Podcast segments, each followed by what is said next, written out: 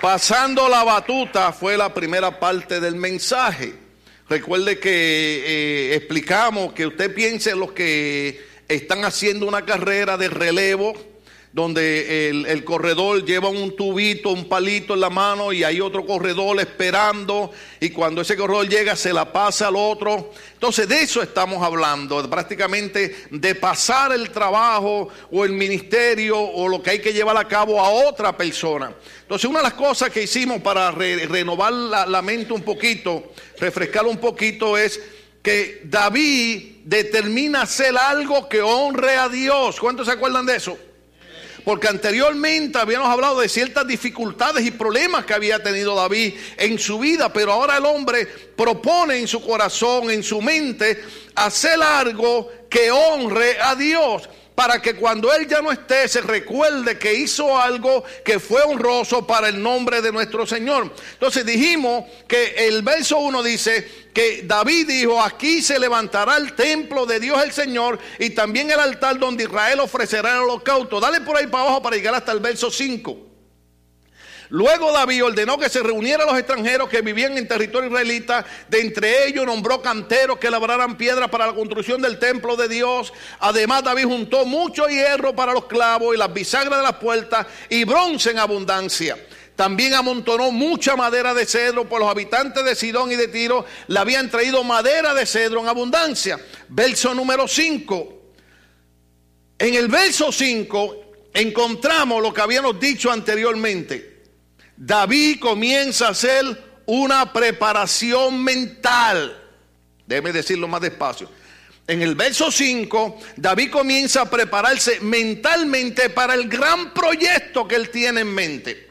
Recuerden que él quiere construir un templo para el Señor. Recuerden que eh, eh, se había hecho el tabernáculo en el desierto, que era como una tienda de campaña. Pero David dice, es importante que haya un templo que honre el nombre de nuestro Señor. Entonces, en el verso 5, él comienza a prepararse mentalmente. ¿Se acuerdan cuando explicamos que no hay nada que usted haga sin primero usted pensarlo? Quiero un buen trabajo, usted antes salir a buscar un buen trabajo lo piensa.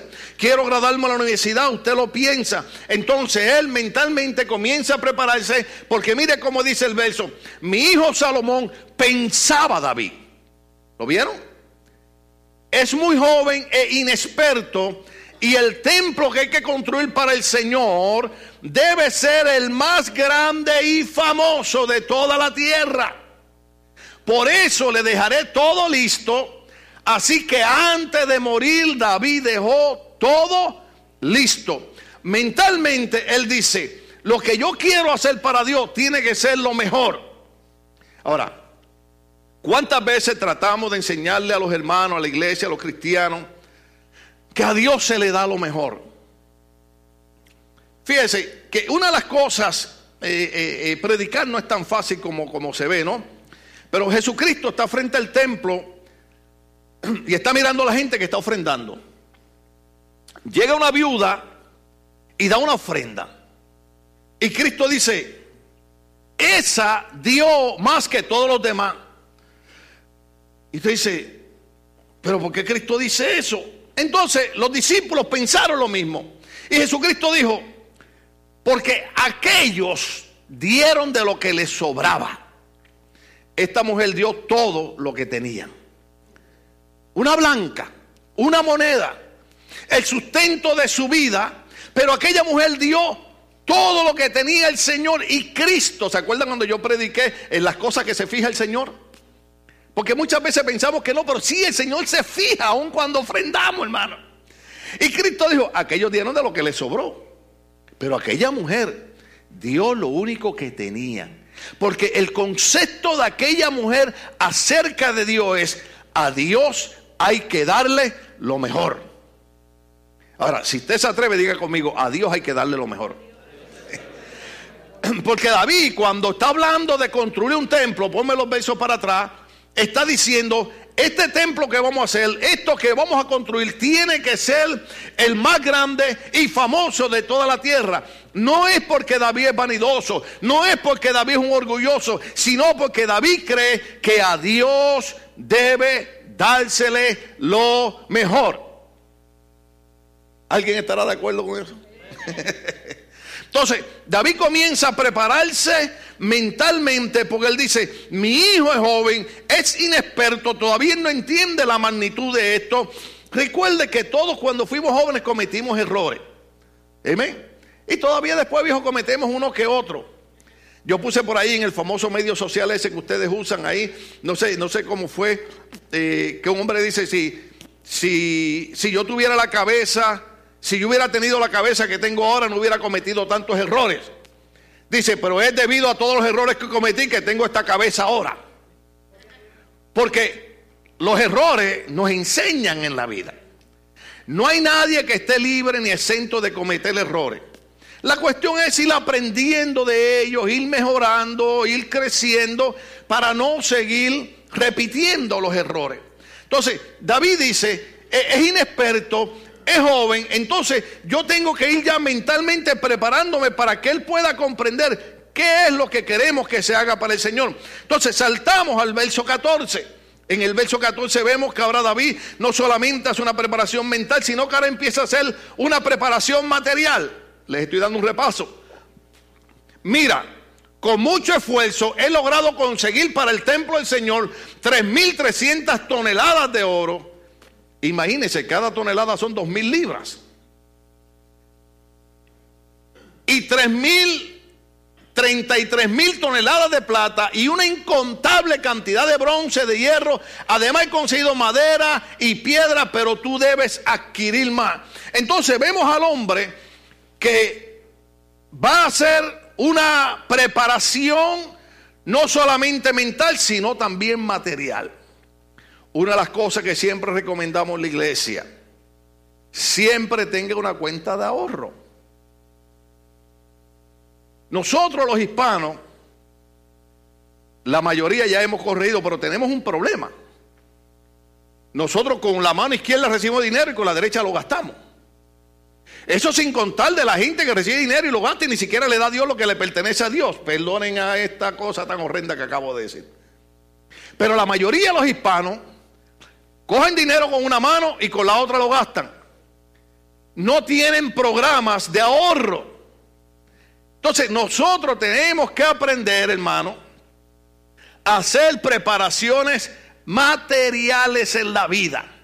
Yo sé que en este caso estamos hablando del templo para Dios, pero es aplicable también a nuestra vida, porque recuerde que el templo del Espíritu Santo ahora, ¿cuál es? Somos nosotros. Entonces tenemos que hacer preparativos, tenemos que hacer preparativos para nuestra salud, preparativos para todas esas cosas que usted sabe que son importantes. Ahora, hay algo importante en el verso número 11. Eh, vamos a leer del verso 6 al 11 algo que usted va a ver ahí muy importante. ¿Se acuerdan que se comprometieron conmigo a yo terminar el mensaje? Aleluya. Verso 6 al 11, vamos a ver algo. Luego llamó a su hijo Salomón y le encargó construir el templo para el Señor Dios de Israel. Sigue. David le dijo a Salomón, hijo mío, yo tenía la intención de construir un templo para honrar al Señor mi Dios.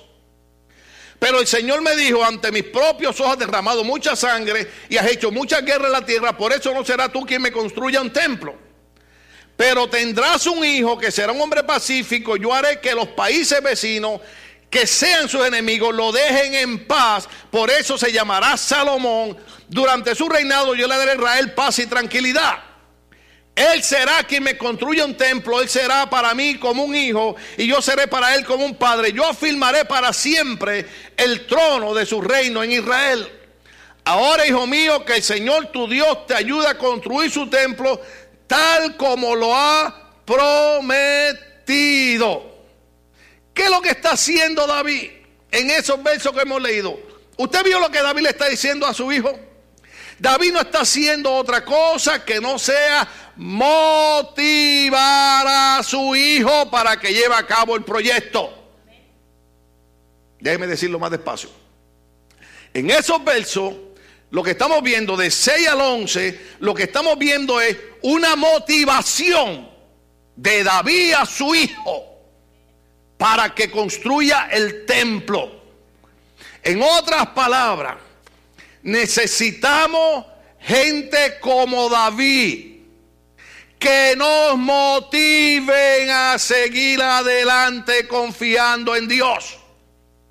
No, déjeme decirle eso más despacio. Es más, me voy a poner de pie para decirle eso. Necesitamos más gente como David que nos motiven a seguir adelante confiando en el Señor. Oh, aleluya. Yo sé que la vida te da golpes, yo sé que la vida te da problemas. Si alguien puede hablar de eso, soy yo. Pero necesitamos gente que nos hable y nos diga, podemos seguir adelante porque Dios está con nosotros, cuán poderoso gigante. es la gente que necesitamos al lado de nosotros. No es que usted no vea el dolor, no es que usted no vea el problema, no es que usted no vea la aflicción. Sí, dígale hermano, estoy contigo en esta hora de dolor, estoy contigo en este momento de aflicción, estoy contigo en este momento de tribulación, pero más que yo, contigo está el Dios creador de los cielos y de la tierra. David motiva a su hijo, motiva a su hijo, motiva a su hijo. Tú vas a construir, tú vas a construir. Porque esa fue la preparación mental que él hizo primero. Yo no lo voy a hacer, pero él lo va a hacer. Pero aparte de que él lo va a hacer, yo tengo que hacer algo. Yo tengo que motivarlo, yo tengo que empujarlo. Porque usted cree que aquí a cada rato yo me paso diciendo a los jóvenes, Dios no lo creó a usted para estar en las pandillas. Dios no lo creó a usted para ser un drogadicto. Dios no lo creó a usted para ser un prisionero. Dios lo creó a usted para que usted fuera un profeta a las naciones. La mayoría de los muchachos que llegaron aquí de 6, 7 años están graduados de la universidad. ¿Sabe por qué? Porque alguien les decía, Tú naciste para conquistar las naciones. No importa de qué posición social usted sea. No importa de qué país usted sea. Usted acérquese a la gente que le diga, tú llegaste con caites. Tú llegaste con chancletas. Pero ya es tiempo que te pongas zapatos. Llegaste con los pantalones rotos pero ahora Dios te va a bendecir para que te compres tres y cuatro pantalones buenos. Porque, porque la cuestión es, la cuestión es que por eso es que David hace primero una preparación mental. Porque si Dios te prospera a ti económicamente, pero mentalmente tú eres pobre, no hay nada que puedas hacer con la prosperidad material. Acuérdense lo que siempre digo. Yo no sé, yo leí eso allá en la escuela muchos años atrás. Me gusta la sillita, por eso me siento alabado, secreto. Muchos años atrás, el hombre aquel que lo que comía era sopas. Pero salía al balcón con un palillo de diente como si hubiera comido carne. Eso es fe. Eso es motivar. Entonces, lo que David está haciendo es, está motivando a su hijo para que él no pierda el ánimo a construir el templo. Déjeme decirle algo. Mucha gente en la mayoría de las iglesias y en esta iglesia también, Dios los trae para construir algo grande, pero a mitad de camino pierden la motivación. Yo no sé a quién yo le estaba diciendo, pero nosotros tenemos que aprender a ser como aquel hombre que para que el caballo se moviera le amarraba un palo largo sobre aquí encima del caballo y le ponía una zanahoria al frente. Y el caballo queriendo agarrar la zanahoria iba caminando, iba caminando y nunca alcanzaba la zanahoria, pero el que iba en la carreta decía, pero llegamos al otro lado del pueblo. Entonces nosotros vamos a tener que hacer lo mismo, ponernos bueno, un tamal al frente, una pupusa al frente. Aleluya. Para ir caminando hacia adelante. Porque nosotros tenemos que aprender, hermano, a motivar. No hay algo importante. El, salmista David en una ocasión dijo, ¿sabe qué? Yo no necesito a nadie que me motive. Wow, wow, ¿qué está pasando aquí? Porque en una ocasión, cuando hablaban de apedrearlo, dice la Biblia, y David se fortalecía en el Señor. En otras palabras, David decía, si nadie me motiva, yo me voy a motivar yo mismo. O sea, motivarse no es no tener problemas y dificultades. Motivarse es que en medio de y dificultades usted va a decir, aunque su mente no quiera, aunque su alma no quiera, usted va a decir, todo lo puedo en Cristo que me fortalece. Si Dios con nosotros, ¿quién en contra de nosotros? ¿Usted cree que cuando Pablo decía ciertas palabras decía porque estaba bien? No, no, no. Pablo decía ciertas palabras cuando estaba mal. Por eso es que Pablo decía, ante en todas las cosas somos más que vencedores por medio de Cristo quien nos amó. Él hablaba de ser vencedores porque estaba en pelea. Él hablaba de ser vencedores porque estaba en lucha. Él hablaba de ser vencedores porque tenía contrariedades. Y en medio de todas esas cosas él decía, antes en todas estas cosas somos más que vencedores por medio de Cristo quien nos amó. Él mismo sabía hablar de motivación porque él sabía que había que conquistar. Por eso es que David está motivando a su sucesor, David está motivando a su hijo. Usted tiene que motivar a sus hijos. Usted tiene que decirle a sus hijos, hijo, ven acá. Yo no hablo inglés como tú, pero tú puedes hablar un inglés perfecto. Yo no sé computadora como tú, pero tú puedes ser un genio en la computadora. Yo no sé matemáticas como tú, pero tú viniste para ser un campeón en este mundo. Claro que yo le enseño a los muchachos por el lado, honra al padre y a la madre que lo ayudó a llegar donde usted está. Yo siempre, yo siempre le digo, yo siempre le digo a los muchachos, ah, cuando yo veo a los muchachos, los muchachos que, que se burlan de los papás porque no hablan bien inglés. Usted sabe, usted sabe. Pollito, chicken, gallinas en ventana, window, puerta, door. Aleluya. Eso fue lo que yo aprendí en inglés más nada. Y, yo en una ocasión, ahora no me atrevo a decirlo, pero muchos años atrás yo una vez dije, cuando yo veo a un muchacho que se burla de los padres porque no habla bien inglés, me dan ganas de darle un puño en la boca. Pero un pastor no debe decirle esas cosas, ni siquiera pensarlas. Pero a mí me falta mucho para ser pastor.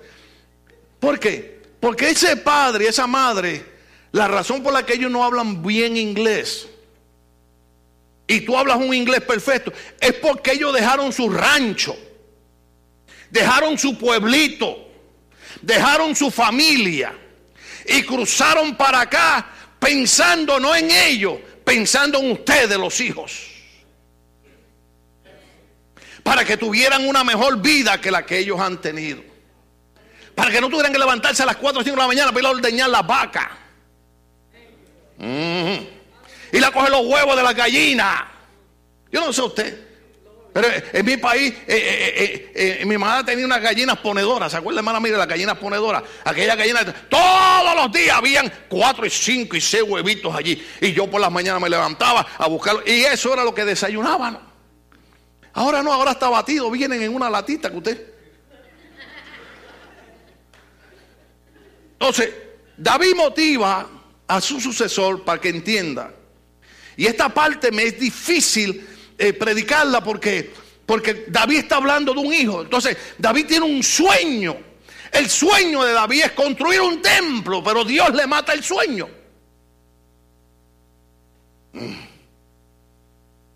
Dios le mata el sueño. Entonces, la parte difícil aquí es ¿Cómo usted trabaja con Dios cuando Dios no le da a usted lo que usted desea o lo que usted cree que merece?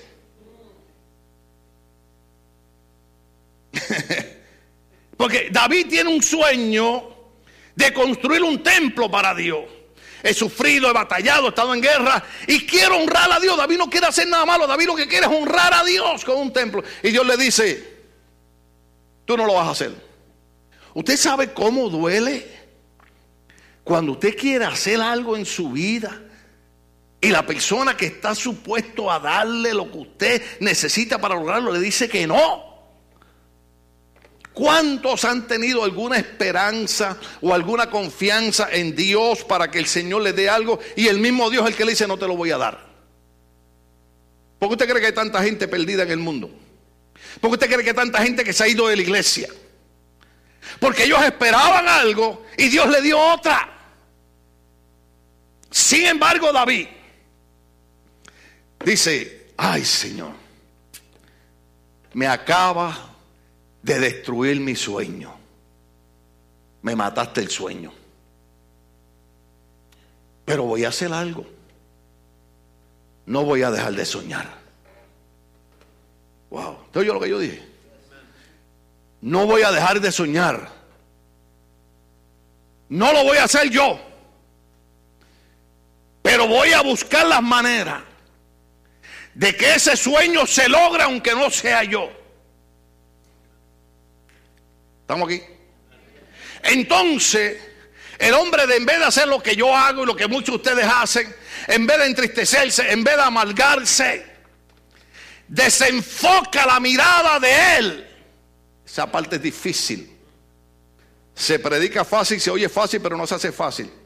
Desenfoca la mirada de Él.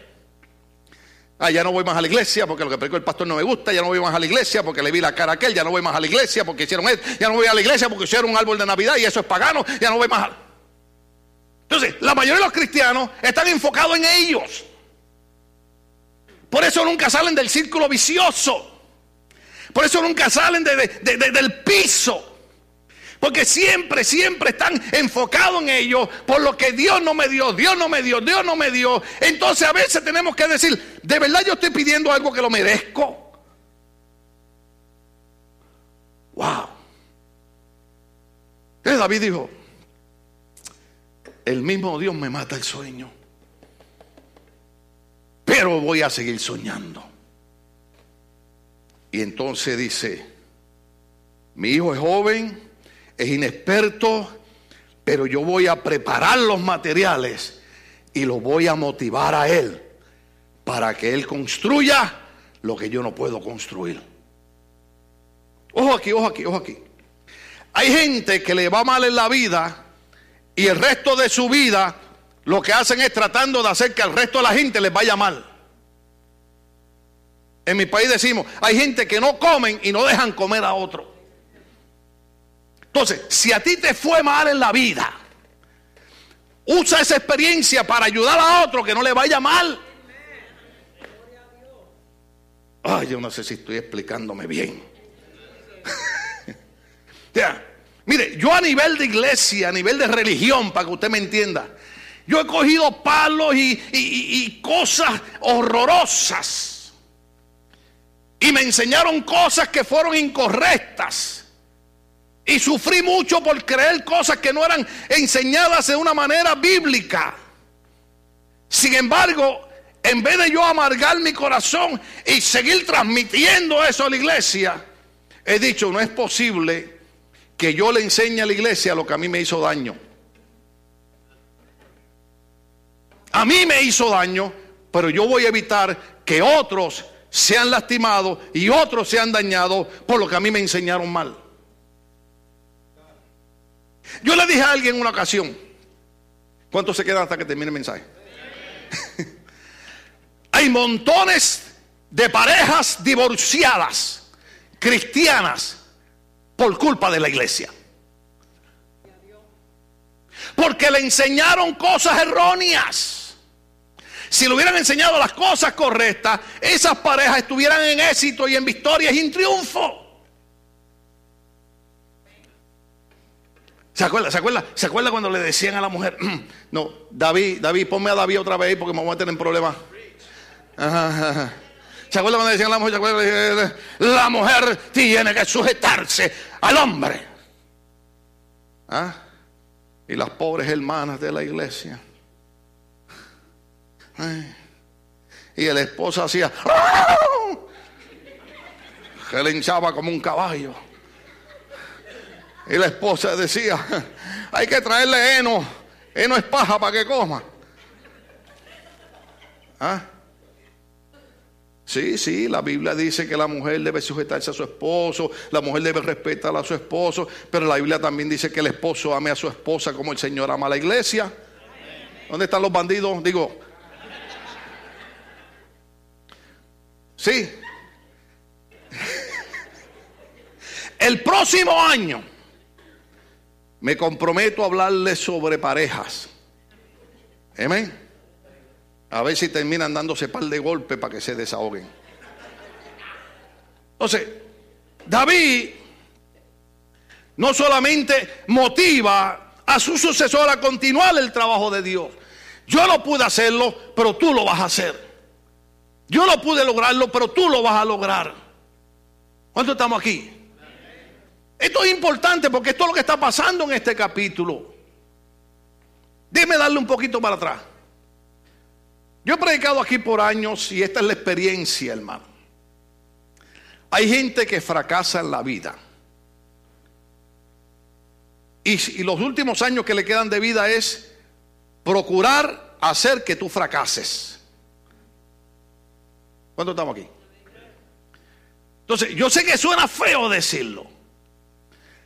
Pero gente que no tiene motivación para seguir hacia adelante en la vida son un estorbo. De hecho, de hecho, ¿cuántas suegras hay aquí? Las suegras, no levanten la mano. Ay, sí, ya la levantaron, Dios mío.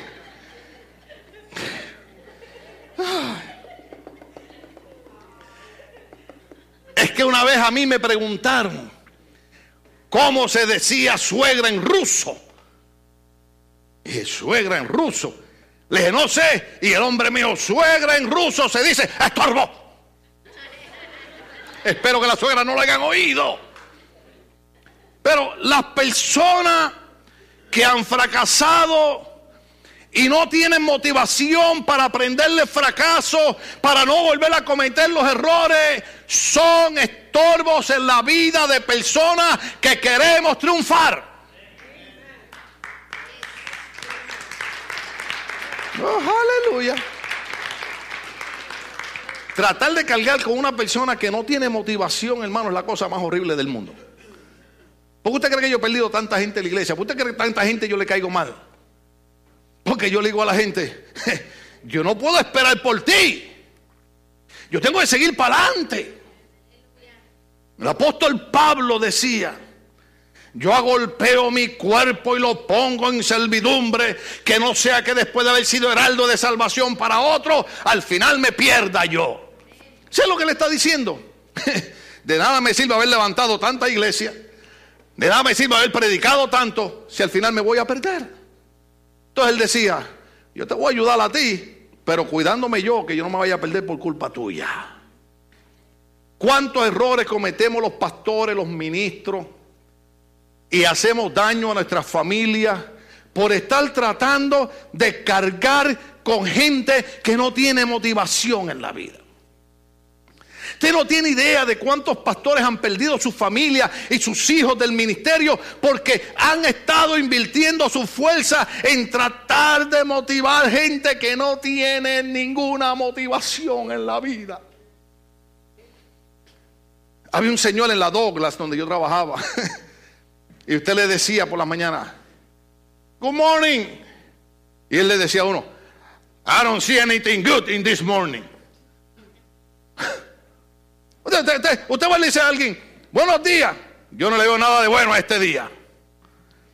¿Usted va a perder el tiempo con esa gente?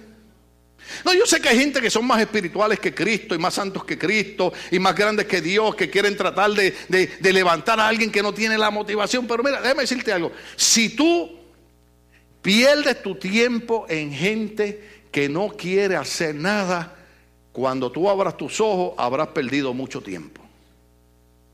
Ay, pastor, usted no tiene amor. No, yo tengo amor, por eso estoy diciendo estas cosas. Alguien tiene que motivarnos. Alguien tiene que hablar la palabra de fe. Porque la gente piensa que esto es hablar positivo. No, esto no es hablar positivo. Esto es hablar la palabra de fe. La palabra de fe. Estábamos estudiando la historia el miércoles pasado aquí y estamos viendo algo terrible cuando Dios levanta reyes que hicieron lo malo, pero levanta reyes que hicieron lo bueno. Y uno de los reyes llamado Josías, dice la Biblia que este hombre eh, eh, eh, en un ambiente de fe y de motivación trajo reformas y renovación al pueblo de Dios. Entonces, tiene que haber gente que traiga renovación y reformas al pueblo de Dios. No podemos seguir en la misma cantaleta, dicen en mi país. Yo sé que la gente se enoja conmigo. Pastor, es que usted me cae gordo porque usted no me fue a visitar. ¿Para qué tú quieres que yo te vaya a visitar? ¿Ah? ¿Para decirme lo mismo? Bueno, pastor, yo no voy a la iglesia porque es que, aquella hermana como me cae de gorda. Ay, aquel hermano como me cae de pesado. Mire, más nosotros tenemos tiempo para eso. ¿Se acuerda cuando vino el apóstol aquí a predicar el domingo pasado? ¿Se acuerda? Que dijo que había gente que quería morirse. Morirse para irse al cielo a hacer qué? No se muera sin cumplir el propósito de Dios en esta vida. Porque si usted no hace nada aquí con su vida, ¿para qué va a ir al reino de los cielos? ¿A hacer qué? Esto, esto es David el que está diciendo estas cosas. David es el que está motivando. si no hacemos nada con nuestra vida. Porque la gente, la gente es experta en, criticar, la gente es experta en desanimar. Oiga, lo dije bien lindo, dije desanimar. En mi país hubiera hablado con gozo y hubiera dicho, hay gente que son buenas para desanimar. Pero acá digo desanimar. ¿Ah?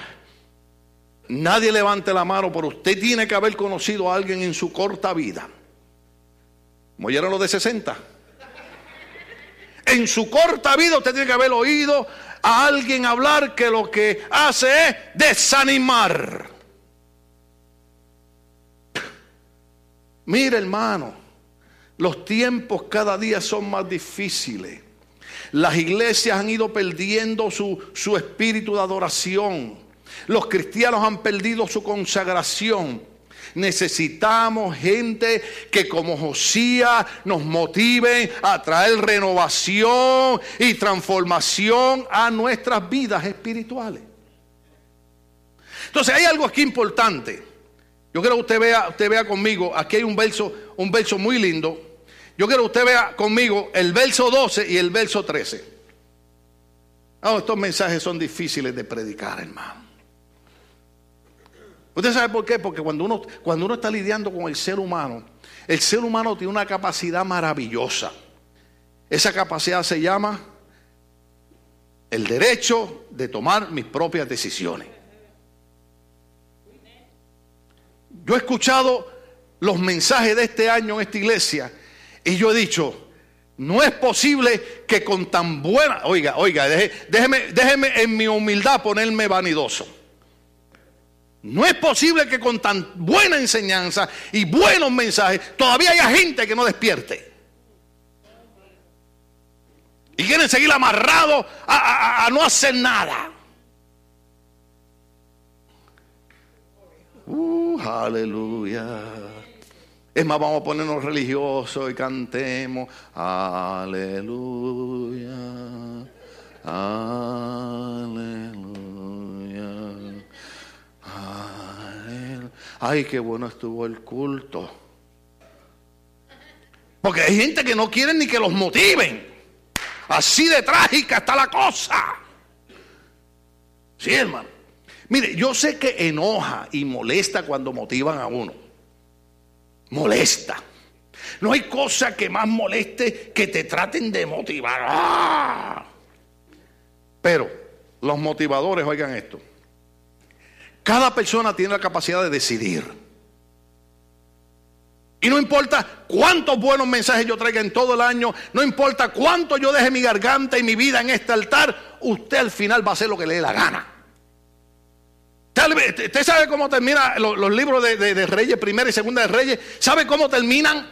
Diciendo, y cada cual hacía lo que quería. Pero entonces les pido un favor. Cuando venga alguien y le diga, ay no, es que el pastor, es que la pastora, dígale, no, no, no, no, no, no. No es el pastor, no es la pastora, es que es usted que hace lo que le da la. Dígalo fuerte, le da la. Dígalo fuerte, le da la. Gracias, Padre, bendice este pueblo a los millonarios. Es así.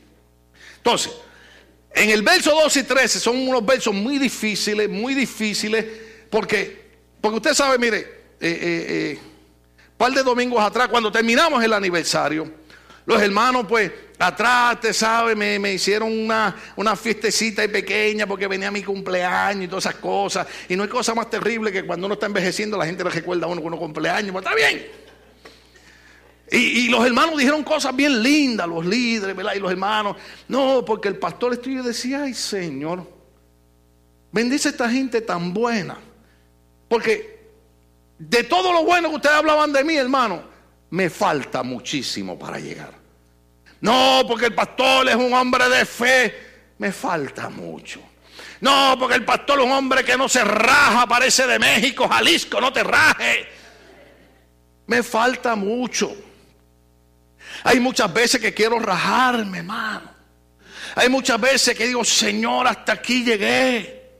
Hay muchas veces que las cosas me salen como yo no quiero. Gracias. Gracias, hermano, por todas las cositas que ustedes dijeron. porque aunque sea me motivaron a tratar de seguir hacia adelante. Pero este verso 12 eh, y 13 son peligrosos hablar de ello, porque dice de esta manera, hablando del Señor hacia Salomón, que el Señor que te dé prudencia y sabiduría para que cuando estés al frente de Israel obedezcas su ley. Él es el Señor tu Dios. Sigue. Si cumples las leyes y normas que el Señor le entregó a Israel por medio de Moisés, entonces te irá bien. Sé fuerte y valiente. No tengas miedo ni te desanimes. Uh. ¿Cuánto se quedan hasta que termine el mensaje?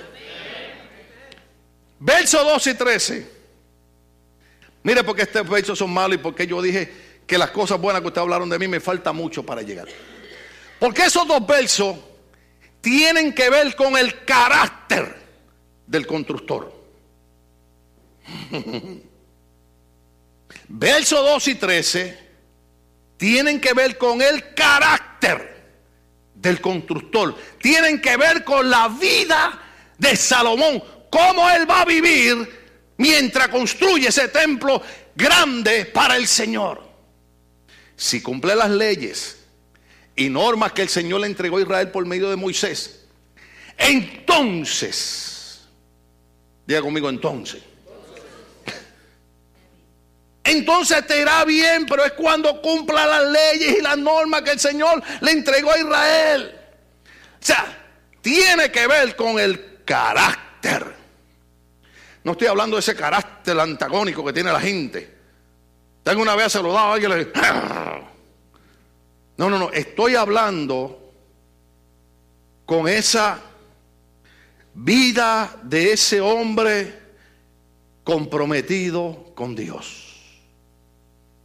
El carácter de un cristiano comprometido con Dios.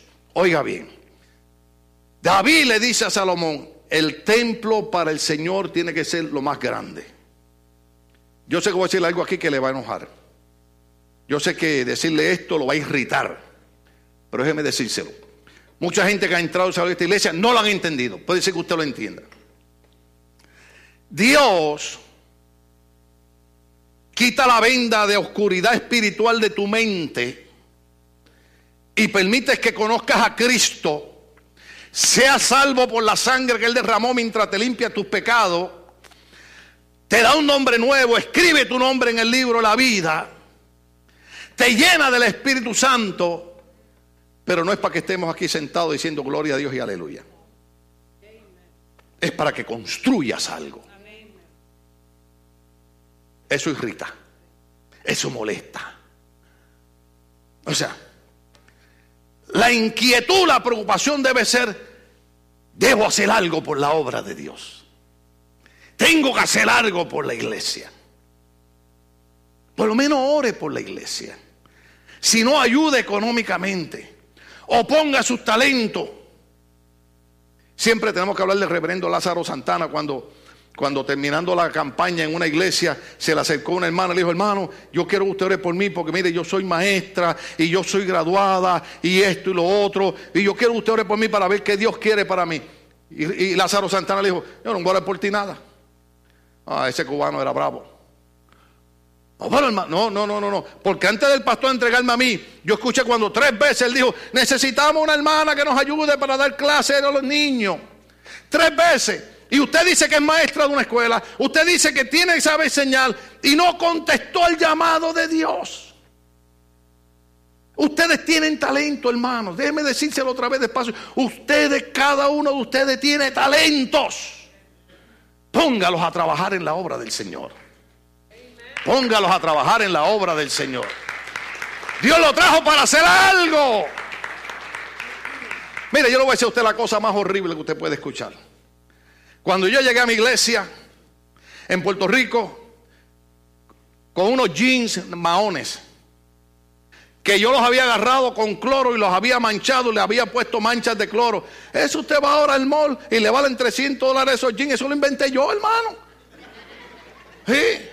Yo veo a los muchachos ahora que la moda es de los pantalones despintados. Digo, ve, eso lo hice yo. Entonces, entonces ahora usted ve las muchachas van a las tiendas y pagan 100 dólares por un jean roto. Le digo, eh, eso lo inventamos nosotros en la pobreza. Cuando se nos rompían los jeans y teníamos que seguir usando porque no había dinero para comprar otro. ¿Cuántos tuvieron de esos famosos jeans? Oh, aleluya.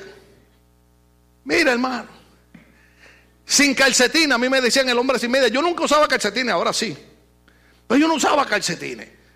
Y siempre andaba con unos Converse que los cosía aquí porque se le rompía la goma y los cosía porque mi mamá me decía, te los tienes que fumar. en Puerto Rico, eh, usted sabe, la gente que tiene el vicio del cigarrillo, que, que los médicos dicen que eso hace daño. Cuando la gente tiene el vicio de fumar, la, golilla, que es lo último, usted ve que todavía están.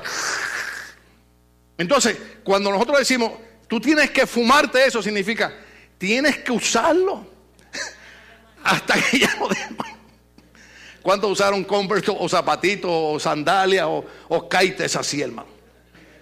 Y mi pastor, cuando yo entré, me dijo: Es que yo siempre me recuerdo de esto. Yo sé que él está en el reino de los cielos y el Señor le estará diciendo, ¿estás viendo aquel que tú dijiste que no duraba una semana en la iglesia? Porque yo no daba esperanza de nada. Mi pastor me dijo, tú no duras una semana en la iglesia. Un hombre de fe, un hombre de oración, un hombre de ayuno. Lo que él no entendió fue que Dios me había llevado allí porque yo tenía que construir un templo para el Señor. Oh, dale el aplauso a Dios, él se lo merece. Oh, sí. Tú no estás aquí porque te dio la gana. Te puedes ir porque no entiendas tal vez que Dios te trajo para construir. Pero ninguna persona que está aquí está aquí para hacer nada. Toda persona que está aquí está con un proyecto de Dios. Usted está aquí para construir algo para la gloria del Señor. ¿Estamos entendiendo esa parte? Pero es importante el carácter del constructor. Mm, yo creo que debo parar aquí porque es demasiado material. Es mucho, es mucho, es mucho, es mucho, es mucho. Pero el carácter si cumple las leyes. Ahora, ahí me llama la atención porque yo estoy tratando de aprender con David. Le dije ahorita que yo no soy tan espiritual ni tan santo como ustedes dicen. Gloria a Dios que ustedes tienen esa buena opinión de mí. Pero, pero usted sabe, me, me gusta porque, porque David no se le cumple un sueño. Yo tengo sueños que ya Dios me dijo no se te van a cumplir. ¿Usted sabía eso? Oh, aleluya. Sí, yo creo que yo soy el único pastor que a veces hablo así clarito y le digo a la gente lo que hay en mi corazón. Yo tengo sueños que ya Dios me dijo no se van a cumplir. Pero yo tengo que hacer algo. David le dice, ponme, el verso para atrás, ponme el verso 13 para atrás. David, le dice, David le dice a Salomón, sé fuerte y sé valiente. ¿Algún valiente aquí? Me gustan los coritos, viejo. Esfuérzate y sé valiente, porque yo estaré contigo. No temas, te digo, porque yo soy tu Dios. En los días de tu vida nadie te podrá hacer frente. No temas ni desmayes. Ah. Hay que empezar a, a enseñar. Yo puedo hacer algo. Yo puedo decirle a ustedes hay cosas que yo no voy a lograr. No las voy a lograr. Fue mi sueño lograr muchas cosas. No las voy a lograr. Pero ustedes las pueden lograr. Yo puedo decirles, sean fuertes y sean valientes. Porque esto esto de ministerio y esto de construir templo para Dios requiere que tú seas valiente.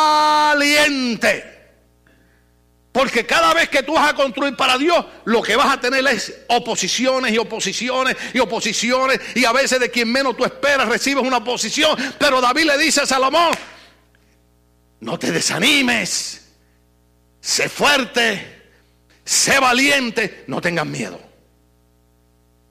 Mm. Qué lindo es eso. Qué lindo que haya alguien que te diga, yo no lo pude lograr pero tú lo vas a lograr. ¿Te me entendió lo que yo dije? Yo no lo pude lograr, pero tú lo vas a lograr.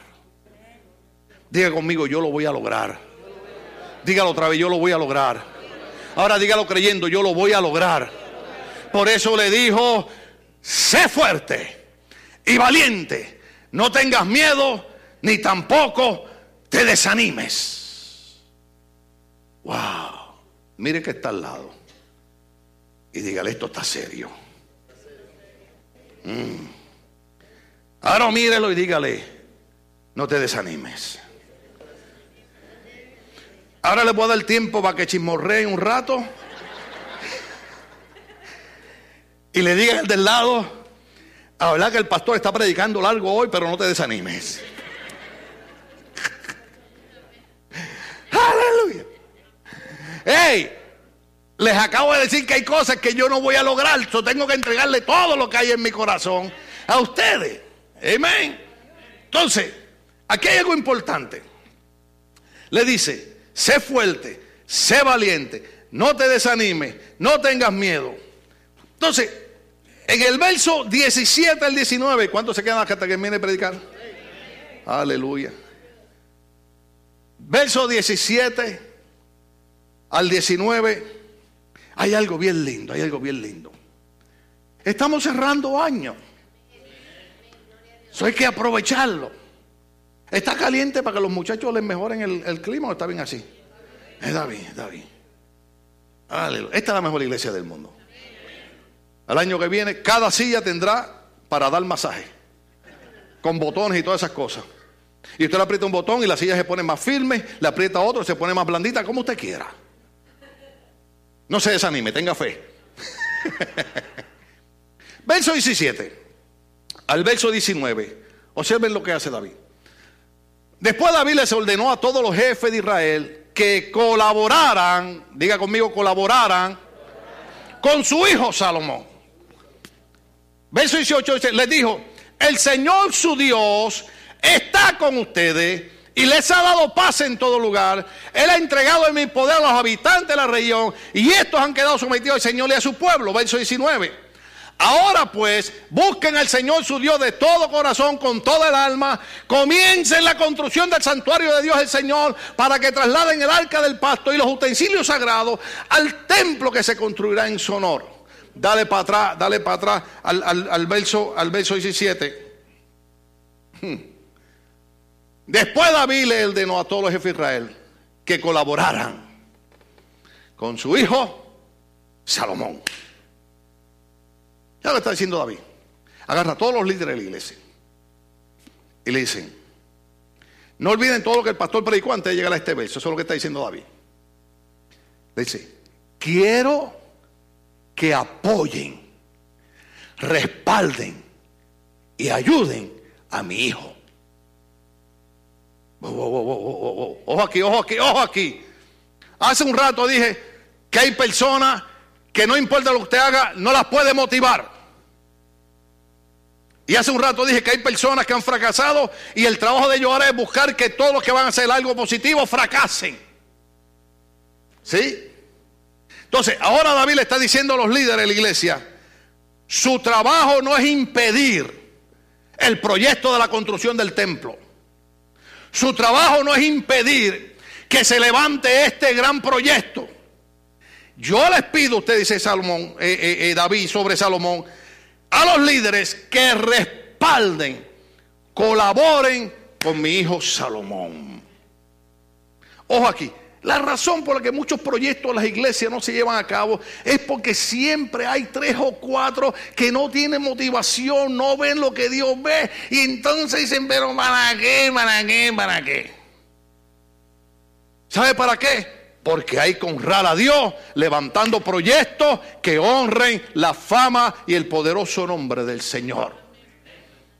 Ahora David dice, yo quiero que ustedes apoyen a mi hijo, lo respalden. ¿Cuál es el problema? El problema es que cuando la iglesia uno pone a alguien a hacer un trabajo y no pone a otra persona, la otra persona se enoja, se molesta. Entonces en vez de decir, oh, oh, oh, si esa es la persona que Dios puso, mi trabajo es colaborar con esa persona. Ayudar a esa persona. No es ir con los otros hermanos a quejarme de esa persona, a tirar lodo sobre esa persona, es colaborar con esa persona que Dios puso. Porque todos somos miembros del mismo cuerpo. Si tú lastimas a un hermano, te estás lastimando tú. Usted sabe cuántas veces yo he querido predicar mensajes bien lindos, pero tengo que gastar a veces 45 minutos en tratar de decirle a la gente que no tiene motivación, hey, colabora con el hermano. Yo sé, yo sé, hermano, que no todos los líderes nos caen bien. ¿Usted cree que yo soy monedita de oro para caerle bien a todo el mundo? No. Pero les tengo una mala noticia. Esto es lo que puso Dios al frente.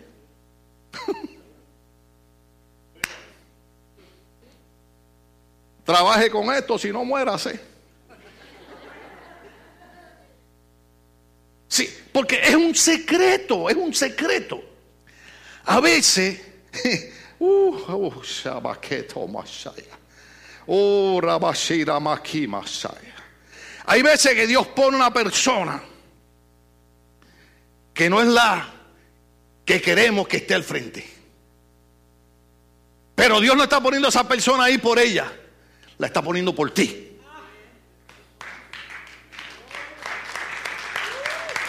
Yes.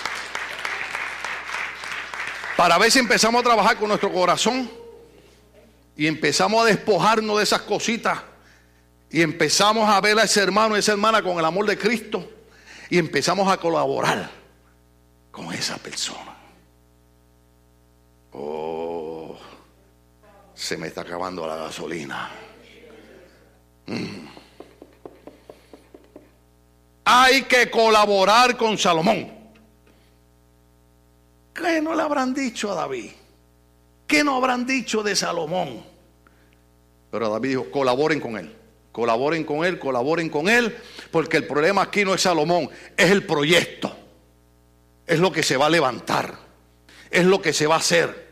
Y ese templo va a glorificar el nombre grande de nuestro Dios. ¿Estamos agarrando la onda? ¿Paro aquí o sigo? ¿De verdad? Yo lo veo a ustedes con cara que comieron mucho tamal esta semana. Oiga esto.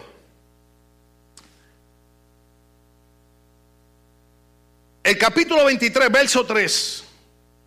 Vámonos para el capítulo 23, primera crónica.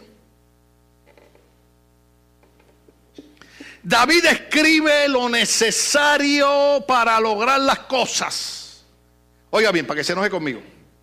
Para lograr las cosas en la vida, no hay manera que caminemos sin lo espiritual. Para lograr las cosas en la vida, lo espiritual tiene que ser parte de nosotros. Primera de Crónica, capítulo 23, verso 3. Entonces contaron a los levitas que tenían más de 30 años y resultó que eran en total 38 mil hombres. Te dice, que tiene que ver ese verso con lo del templo. ¿Cuál era el trabajo de los levitas? Ah, era el trabajo espiritual. Entonces, David está diciendo, no hay manera que podamos lograr grandes proyectos en nuestras vidas si los levitas si lo espiritual no es parte del proyecto. Qué feo son eso. Todo proyecto para lograrse tiene que incluir lo espiritual. Por eso David contó los levitas que tenían 30 años y había 38 mil hombres. Los levitas. Lo espiritual. No hay manera, hermano. Yo sé, yo sé que esto es difícil porque, porque por, 26 años yo he tratado de enseñar a la gente a vivir una vida eh, de respeto al Señor, una vida educada al Señor, una vida con, con honra al Señor. Y, y, la gente ha malinterpretado eso con fanatismo, con extremismo. No, no, hermano, no es eso. No es extremismo, no es fanatismo. Es que para construir y lograr cosas grandes para el Señor, lo espiritual tiene que ser parte de nuestra vida. Porque lo estamos haciendo para Dios. Mire, yo cuando yo escuche este mensaje, yo voy a estar diciendo, oye, pero, pero chico, ¿cómo tú que has pasado por tanta lucha y tanta batalla y has cogido tantos golpes? ¿Cómo tú estás hablando esas cosas? ¿Cómo tú estás diciendo? Hey, hermano, porque no podemos cambiar el plan de Dios. El plan de Dios es que no te desanimes, sé valiente, sé fuerte, construye el templo, pero el plan de Dios es, pero lo espiritual tiene que estar metido en el asunto. Yo sé que ser espiritual no es fácil. Yo sé que no, porque eh, eh, eh, hemos confundido, en otra ocasión les voy a hablar de, qué es lo que es el espiritual, porque creemos que ser espiritual es cuando nos deja escalofrío, esas cosas, no, eso es lindo. Ay, Dios mío, quería, quería llegar a, a, Primera de Crónica capítulo 28. Pero vamos a hacer algo, vamos a dejarlo para el año que viene. ¿Eh? Iba a seguir por Primera de Crónica capítulo 28, verso 11 y verso 12, pero por ya es mucho, hermano. Ya, ya, yo creo que ya es mucho material. Ya estamos aquí. Hay gente que tiene que ir a trabajar. Los que tienen que ir a trabajar, váyanse por ahí cuidadito, tranquilo. Y váyanse para su trabajo diciendo, voy a ser valiente, voy a construir algo. Si no tiene que ir a trabajar, si lo que usted tiene que ir a ver la novela, quédese aquí entonces. Amén. Si lo que tiene que ir a comerse la comida de hace tres días que dejó allí recalentada, que espere un jato más. Primera de Crónica, capítulo 28, versos 11 y 12. Vamos a ver si podemos hacer eso para el próximo año. Luego David le entregó a Salomón el diseño del pórtico del templo, de sus edificios, de los almacenes, de las habitaciones superiores, de los cuartos interiores y del lugar del propiciatorio. También le entregó, oh aleluya, el diseño de todo lo que había planeado para los atrios del templo del Señor, para los cuartos de alrededor, para los tesoros del templo de Dios y para los depósitos de las ofrendas sagradas. ¿Qué está haciendo David? Mire cuál es el problema. ¿Se acuerdan que David tenía un sueño? ¿Se acuerdan que David se preparó mentalmente? ¿Se acuerdan que David se preparó materialmente? ¿Se acuerdan que David dijo, yo no lo voy a lograr, pero mi hijo lo va a lograr? Pero ahora viene David y le entrega los planos, el diseño del templo. Oye aquí, oye aquí.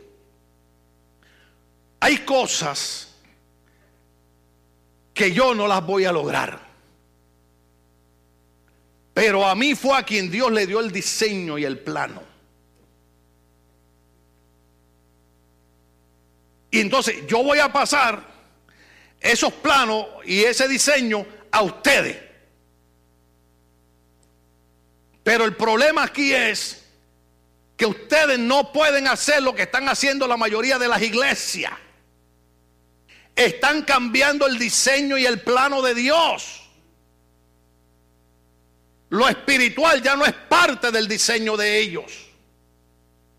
Entonces, David le dice a Salomón, aquí está el plano, aquí está el diseño, tú lo vas a construir, pero hazlo como Dios me dio el diseño. No le cambies, no le pintes, no, hazlo como se te dijo. Pues ese es el problema. El problema en la mayoría de las iglesias es cuando siempre encontramos gente que no entiende el área espiritual y quiere hacerle cambios a los planos y al diseño de Dios. Yo me puedo equivocar. Pero si lo que Dios hace es perfecto, ¿para qué hay que hacerle cambios? Wow. Le entrega el diseño del templo para que lo haga igual que eso. Verso 19 de ese mismo capítulo. Ahora sí, ya nos vamos a ir a comer pupusas y tamales. ¿A alguien le sobró pupusas en la casa? Se la comieron todas. Ay, Jehová. Voy a tener que activar más mi fe. Aleluya. Verso 19. Mm. Ese es el resumen de David. Resumen de David. Todo esto dijo David, ha sido escrito por revelación del Señor para darme a conocer el diseño de las obras. ¿A quién fue que Dios le reveló el diseño? ¿Verdad que no fue a Salomón? Fue a David. Entonces, Salomón, haz lo que se te dijo que hiciera. Y David dijo, todo esto ha sido escrito por revelación del Señor para darme a conocer el diseño de las obras. Revelación del Señor. Lo que estaba oculto, Dios se lo revela a David. Tenemos tres minutos más. Primera de Crónica, capítulo 29. Ese era el resumen. Ahora vamos a la despedida de David. Hay que dar despedida porque vamos a despedir el año. Aleluya. A mí me gusta despedir el año en Puerto Rico. Porque en, Puerto Rico todo el mundo llora aunque no haya razón para llorar. ¿Usted sabía eso? Este año todo el mundo llora. Él sabe. yo lo sé a ustedes, yo soy cristiano, soy pastor y eso. Pero yo todos los años, en Puerto Rico es muy famoso eh, para Año Nuevo, cuando se está acabando el año, escuchar el brindis del bohemio. Escúchelo. El brindis del bohemio. Hay un pastor hablando del brindis. Ay, hermano, por favor, venga el otro domingo para que oiga la otra parte que voy a predicar. ¿Ah? Entonces, yo siempre lloraba porque especialmente, especialmente cuando estaban terminando las navidades del 1982, mi mamá murió en octubre 26 del 82. Entonces el brindis del bohemio habla porque están todos los hombres en una cantina brindando por aquella mujer y brindando por la otra mujer y brindo por esta mujer. Y el bohemio dice, pero brindo por mi madre. Me salgo de ahí porque voy a llorar. Escúchelo. Brindis del bohemio es el brindis por su madre. Entonces, se, llora la despedida. Primera de Crónica, capítulo 29. El rey David le dijo a toda la asamblea, Dios ha escogido a mi hijo Salomón. ¿Quién? Dios escogió a Salomón. Oiga esto, para una obra de esta magnitud, diga conmigo magnitud, para una obra de esta magnitud todavía le falta experiencia. Porque está hablando de magnitud, es algo enorme. El palacio no es para un hombre, uh, sino para Dios el Señor. Cuando hacemos cosas en la iglesia, ¿para quién las estamos haciendo? Lo hemos enseñado por 26 años. No haga las cosas para sobresalir. No haga las cosas porque sí, amén, si sobresale, dan reconocimiento, gloria a Dios. Pero entiende que todo lo que hacemos en la iglesia lo hacemos para Dios el Señor. Sigue por ahí, ya mismo le corto, ya. Esto es para el Señor. Con mucho esfuerzo he hecho los preparativos para el templo de Dios. He conseguido oro para los objetos de oro, plata para los de plata, bronce para los de bronce, hierro para los de hierro, madera para los de madera y piedra de onice, piedra de engaste, piedra tallada de diversos colores, piedras preciosas de toda clase y mármol en abundancia. Además, aparte de lo que ya he conseguido, por amor, diga conmigo por amor, por amor al templo de mi Dios. ¿Lo dejamos ahí o seguimos? por amor al templo de mi Dios, entrego para su templo todo el oro y la plata que poseo. Acuérdense que yo normalmente predico 10 minutos, pero como estamos despidiendo el año, acuérdese que no tenemos garantizado el otro domingo. Yo estoy aquí hoy, no sé si estoy el otro domingo. Pero es impresionante ver que David habla de finanzas y habla de dar oro y plata para la obra. Lo repito. David habla de dar finanzas para la obra. Ojalá. Porque es para Dios. Sigue un poquito más ahí. Yo sé que estas partes duelen, pero hay que enseñarla.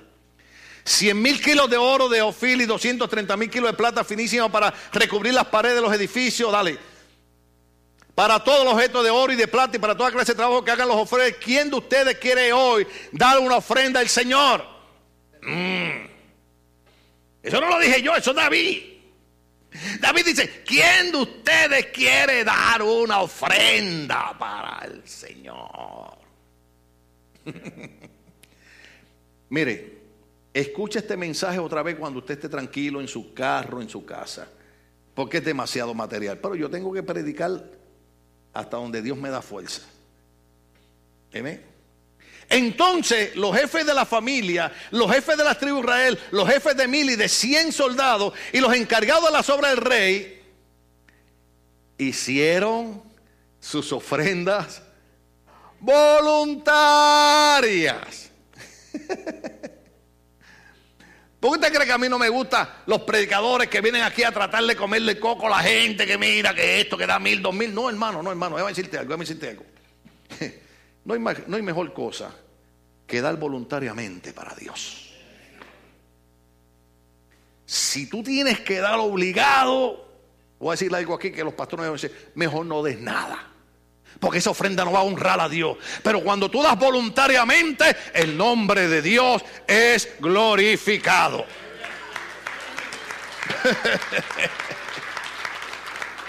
Entonces los jefes de la familia, los jefes de la tribu de Israel, los jefes de mí de cien soldados en que cayó la obra del rey, hicieron sus ofrendas voluntarias. Sigue, sigue por ahí. Donaron para las obras del templo de Dios 165 mil kilos y 10 mil monedas de oro, 300 mil kilos. ¿Qué hizo el pueblo? Dio para la obra del Señor. Voy a parar ahí porque tendría que leer todo el capítulo y sería otra predicación más. Dios nos ha llamado a construir algo grande. Dios nos ha llamado a algo de magnitud. Nunca piense que Dios te llamó a hacer cosas pequeñas. Por ejemplo, te, dice, oye pastor, pero nosotros tenemos un templo pequeño. Tú no tienes idea de a cuántos países nosotros estamos llegando.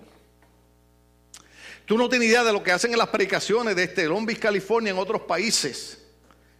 Yo bendigo a un hermano cristiano que tiene una emisora de radio en Colombia, que encontró nuestra programación, empezó a pasar los mensajes en la radio, se comunicó con nosotros dijo, pastor, le quiero pedir permiso y quiero que me envíen más mensajes porque la gente todos los días llama pidiendo las enseñanzas suyas.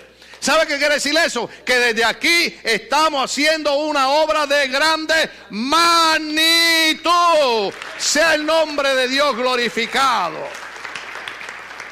Cuando estoy predicando aquí, yo no le estoy predicando a ustedes nada más. Yo estoy predicando a miles y miles y miles de personas que todos los domingos nos siguen por internet, que nos escriben de un montón de países. Usted es parte de eso. Nosotros tenemos que entregar al Señor todo lo de nuestra vida. La parte más difícil para el cristiano es entregar finanzas al Señor. Esa es la parte más difícil. ¿Sabe por qué? Porque las finanzas son un Dios para nosotros. Pero David le dijo al pueblo y a los jefes de familia, tienen que entender que las finanzas deben ser usadas para el proyecto de gran magnitud que es hacer el templo para el Señor. ¿Qué significa eso? Que nosotros no podemos dejar que este templo, que esta iglesia se cierre por falta de finanzas. Usted tiene que decirle al diablo, yo te reprendo en el nombre de Jesús, porque yo no me voy a estar quejando de que en la iglesia falta esto ni falta aquello. No, no, no. Usted va a decir esto, pastor, mire, aquí hay un sobre con 100 dólares, con 500, con 1000, con 2000, porque me di cuenta que falta esto en la iglesia y no quiero que falte nada en la iglesia.